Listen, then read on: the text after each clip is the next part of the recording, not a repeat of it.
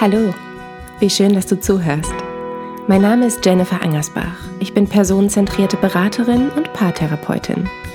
Ich arbeite in eigener Praxis in Unna und biete Online-Beratungen via Zoom an. Nähere Informationen hierzu findest du auf meiner Webseite www.jennifer-angersbach.de. Dort findest du auch das Skript zur aktuellen Folge. Neun Impulse für mehr Intimität, emotional und körperlich.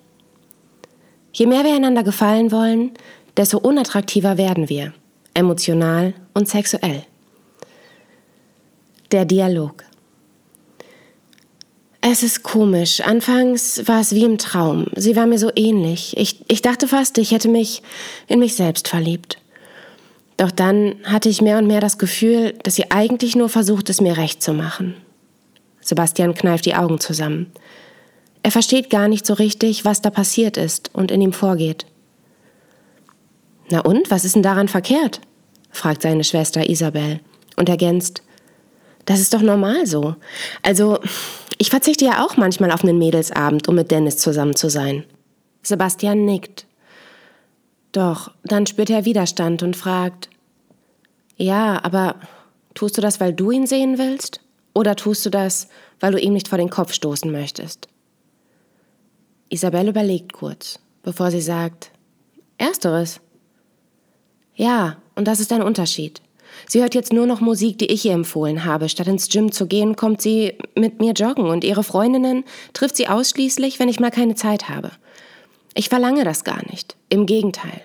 Aber ich fühle mich mittlerweile so, ich weiß nicht, verantwortlich für sie, weil, naja, ich habe einfach das Gefühl, dass ich so eine große Macht über sie habe. Sebastian überlegt kurz und ergänzt. Und das ist so anstrengend. Hm. Was sagt sie denn dazu? fragt Isabel. Vielleicht bildet sich ihr Bruder das ja auch nur ein. Naja, sie meinte halt, dass sie gar nicht verstünde, was daran so schlimm sei. Immerhin gehe es doch um Verschmelzung, eins werden. Und für sie sei das schön und erstrebenswert. Fasst Sebastian das gestrige Gespräch mit seiner Freundin zusammen. Isabel nickt Eins werden klingt romantisch. Ich habe da noch nie drüber nachgedacht. Aber jetzt denke ich, dass man sich ja dann voll verliert. Ja, es, es wirkt fast so, als sehne sie sich danach, nie wieder alleine zu sein. Und dafür scheint ihr kein Preis zu hoch. Wie traurig eigentlich, wenn die Not so groß ist, sagt Isabel. Was willst du jetzt tun? Sebastian zuckt mit den Schultern. Wenn sie jemanden hätte, der das Gleiche anstrebt, dann, dann ist das vielleicht gar nicht traurig.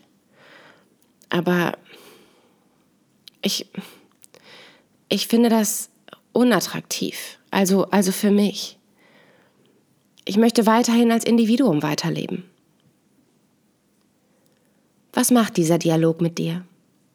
Sehnst du dich nach Verschmelzung? Oder bist du eher Team Sebastian? Hinterfragst du womöglich direkt dein Verhalten in deiner Beziehung? Wie so oft, es ist nicht immer so, wie es scheint. Es gilt genau hinzuschauen, sowohl bei anderen als auch bei sich selbst. Isabel zum Beispiel hat sich auch direkt hinterfragt und ihrem Bruder erklärt, dass es doch gut sei, sich anzupassen und dass es ihr ja auch ein Bedürfnis sei, ihren Freund zu sehen. Genau. Selbstfürsorge bedeutet nicht zwingend, dass man ausschließlich auf sich achtet. Es kann mir auch ein Bedürfnis sein, Zeit mit meinem Partner oder eben auch meiner Freundin zu verbringen. Die entscheidende Frage, tust du etwas, um zu gefallen? Oder tust du etwas, weil du das möchtest? Unabhängig von den Konsequenzen, negativ wie positiv. Der erste Impuls. Der Mensch ist einsam, aber nicht zwingend alleine. Wer ersteres, also die Einsamkeit, nicht akzeptiert, wird Verschmelzung anstreben und den Verlust des Selbst immer wieder in Kauf nehmen. Inspiriert zu diesem Beitrag wurde ich von David Schnarchs Buch Die Psychologie sexueller Leidenschaft. Ja, wir sind soziale Wesen. Und ja, wir sind Individuen. Egal, ob wir zusammen als Geschwister aufwachsen, gleiche Interessen haben, seit Jahren befreundet sind oder uns ewig kennen. Die Summe unserer Erfahrungen sowie das Erleben ein und derselben Situation sind dennoch individuell. Niemand ist wie du. Niemand fühlt immer so wie du, denkt immer so wie du und ist immer deiner Meinung. Sich dessen bewusst zu werden, kann dir helfen, das oft sehr negativ konnotierte Wort der Einsamkeit und das darunterliegende Konzept, insbesondere hier in diesem Beitrag, als auch in Beziehungen jeglicher Art, zu verstehen und zu akzeptieren. Du bist im Kern einsam oder anders formuliert, individuell. Doch warum ist die Akzeptanz dessen so wichtig? Und damit sind wir beim zweiten Impuls. Wenn ich von der Anerkennung meines Partners oder meiner Partnerin abhängig bin, habe ich Angst zu sagen, was ich brauche und mir wünsche. Denn im schlimmsten Fall bin ich dann nicht nur einsam, sondern ja auch wieder alleine. Viele Menschen verwechseln Anerkennung mit Liebe. Warum? Weil sie es so gelernt haben. Sie haben immer dann besonders viel Zuwendung bekommen, wenn sie wünschenswertes Verhalten gezeigt haben. In der Theorie nachvollziehbar. Mit einem lieben Kind kuschelt man gern. Ein wütendes Kind lässt man lieber in Ruhe oder schreit zurück. In der Praxis jedoch fatal. Denn gerade das wütende Kind benötigt Zuwendung. Nicht zwingend körperliche Zuwendung, aber es benötigt Sicherheit, Verständnis, Raum und Akzeptanz, damit es lernen kann, auch diese Emotionen, diese schwierigen, schwer aushaltbaren Emotionen zu regulieren. Dass es lernt, das ist in Ordnung. Unsere Emotionen haben immer einen Grund. Der ist sehr wichtig. Auch wenn wir das manchmal nicht wahrhaben wollen. Manche Menschen haben von ihren Eltern nur sehr wenig oder auch gar keine Zuwendung und Nähe bekommen, aber wurden zumindest für ihre Leistung gelobt. Eine gute Note wurde belohnt, es gab anerkennende Worte. Und diese Menschen haben dann für sich gelernt, dass sie nur dann liebenswert sind, wenn sie Leistung bringen, keine Last darstellen, lieb und brav sind.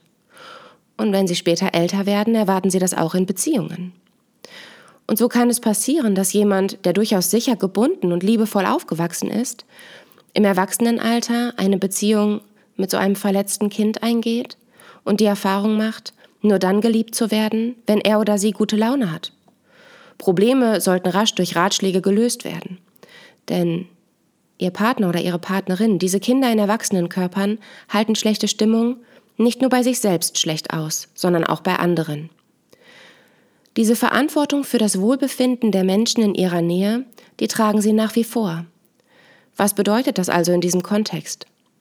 Naja, wir wurden erzogen von Eltern oder eben auch Partnerinnen oder haben erfahren, gelernt, dass wir nur dann liebenswert sind, wenn wir nicht anecken, nicht zur Last fallen, funktionieren und lieb sind.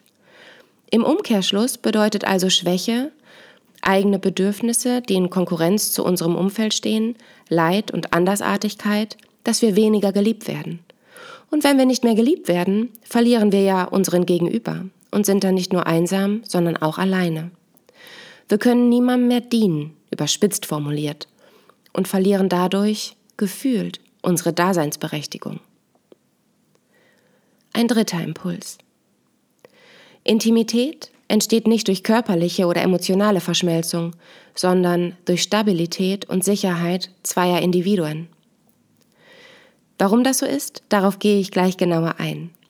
Doch zunächst widme ich mich dem Aspekt der Sicherheit und Stabilität. Wie sicher ist eine Beziehung, wie stabil ist eine Beziehung, wenn sie nur dann besteht, sofern die beiden Individuen, sofern wir funktionieren. Wenn ich direkt an mir zweifle, sobald mein Gegenüber schlechte Laune hat, wenn ich mich anstrengen muss, aufpassen muss, was ich sage und welche Bedürfnisse ich stille, ist das doch alles andere als sicher. Nehmen wir ein Zelt. Ja, das bietet im Sommer ausreichend Sicherheit und Schutz vor Insekten, vor nächtlicher Kälte und vor ein bisschen Regen. Aber was, wenn ein Sturm aufzieht? Stürme in Form von Konflikten, Lebenskrisen, Schicksalsschlägen oder einfach dem Leben. Die können wir langfristig nicht vermeiden oder umgehen.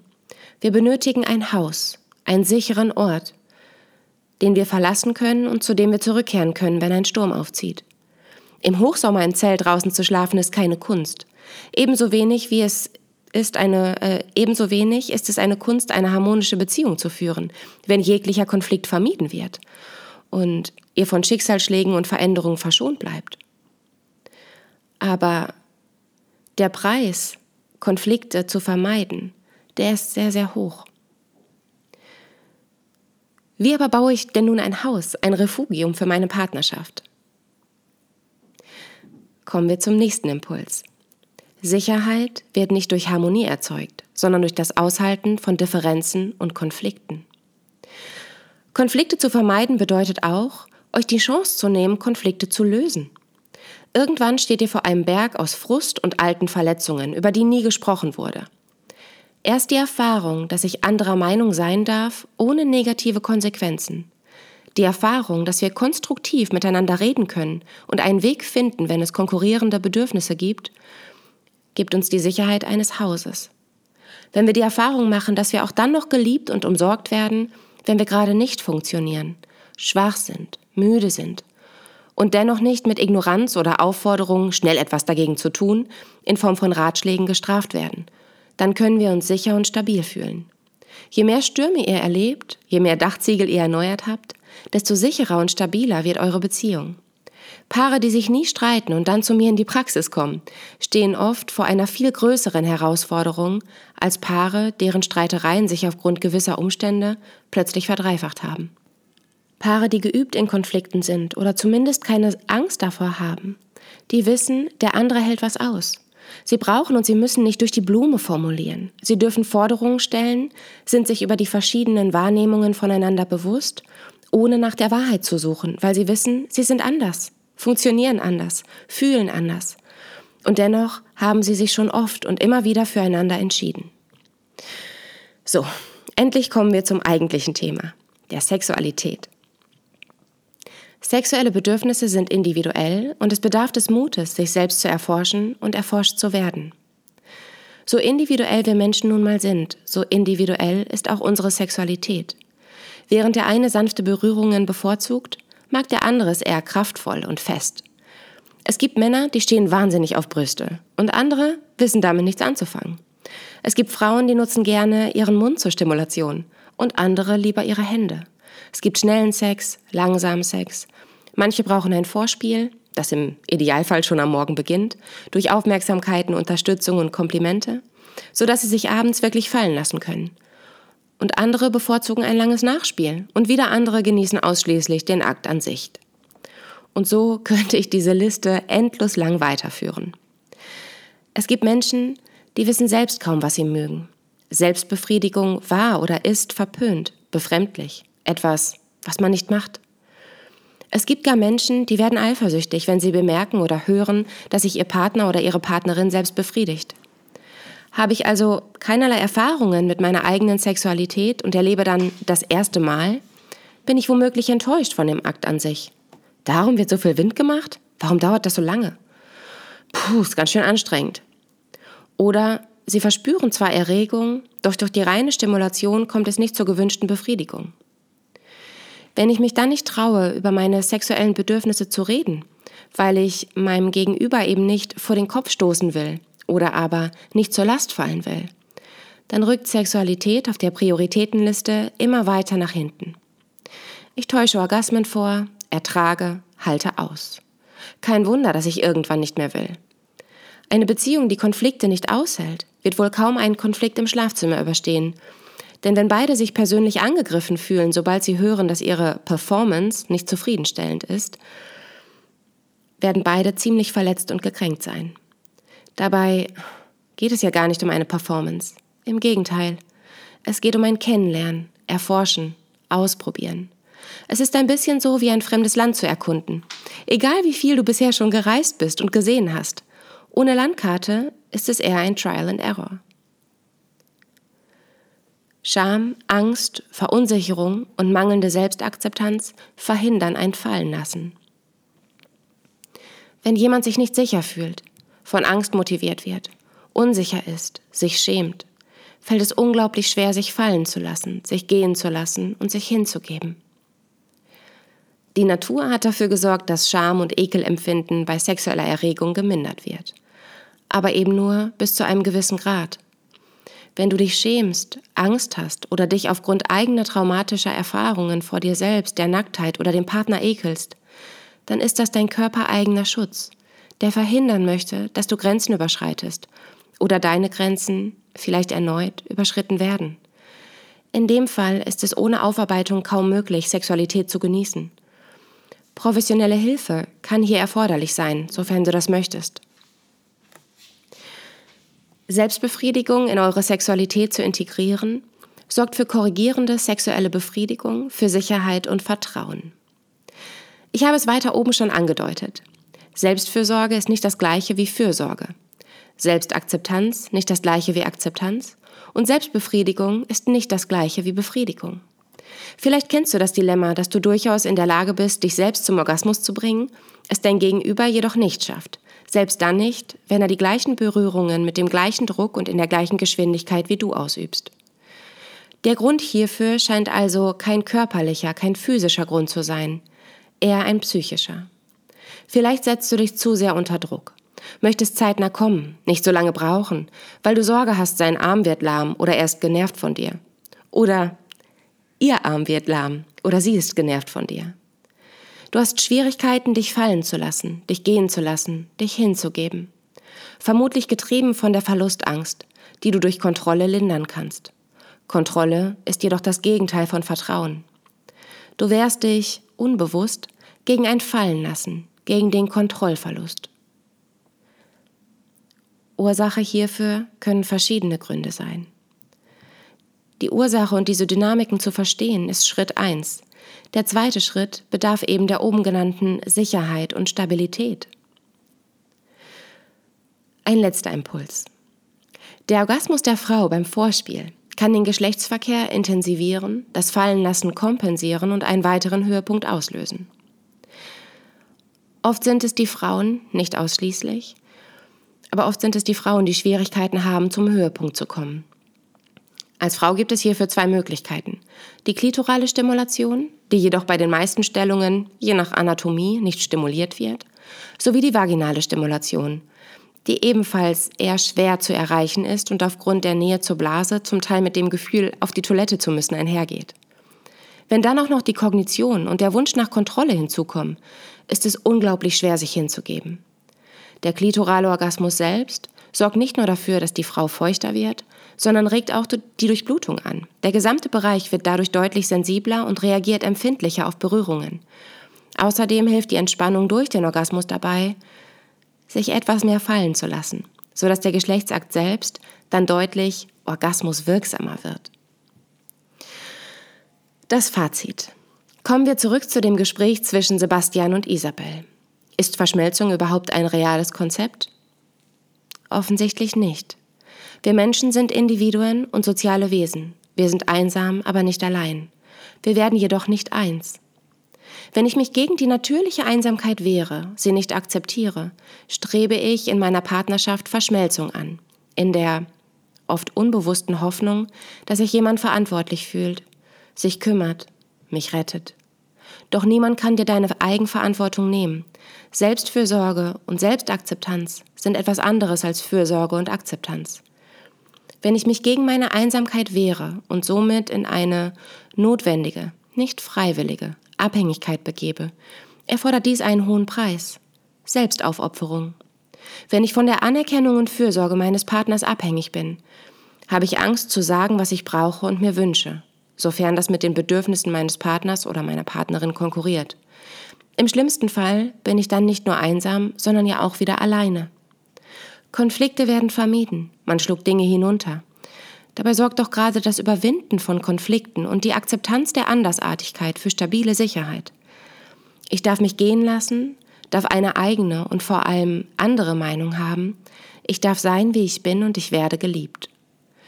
Die Beziehung, und eigentlich sämtliche, dient dazu, dass wir uns entfalten, wachsen, Neues lernen, ausprobieren, uns verändern, selbst aktualisieren, weil die Beziehung im Idealfall ausreichend Sicherheit gibt, die es uns ermöglicht, auch mal zu scheitern, schwach zu sein, hinzufallen.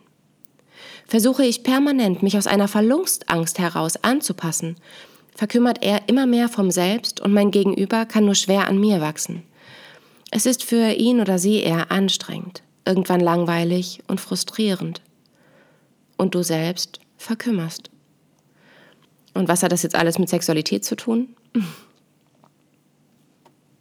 naja, wie gesagt, Sexuelle Bedürfnisse sind ebenfalls individuell und es bedarf des Mutes, sich selbst zu erforschen und erforscht zu werden.